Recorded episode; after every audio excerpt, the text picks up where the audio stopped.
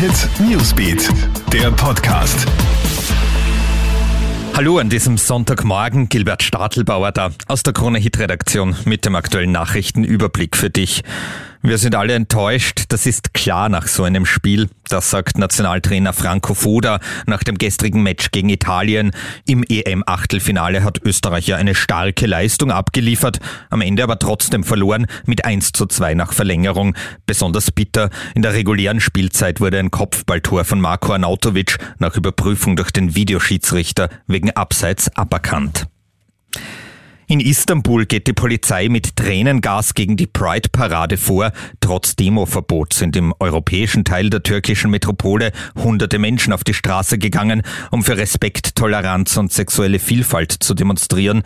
Die Polizei antwortet mit Tränengas und es sind auch Plastikgeschosse in die Menge gefeuert worden. Mehrere Menschen wurden laut Organisatoren festgenommen. Bei Bielefeld in Deutschland ist ein Balkon durchgebrochen. Neun Menschen sind bei diesem Unglück verletzt worden. Eine Gruppe junger Leute, 21 bis 24 Jahre alt, hat auf dem Balkon im zweiten Stock gefeiert, als der Holzboden plötzlich durchgebrochen ist. Die Leute sind durch den Balkon im ersten Stock gestürzt und auf dem Boden aufgeschlagen. Ein Verletzter schwebt in Lebensgefahr.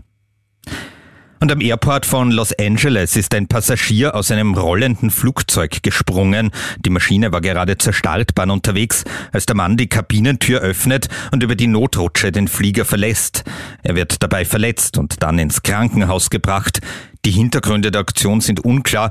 Das Flugzeug hat schließlich mit fast vier Stunden Verspätung in Richtung Salt Lake City abgehoben. Das war unser aktueller Newsbeat Podcast. Dir einen schönen Sonntag.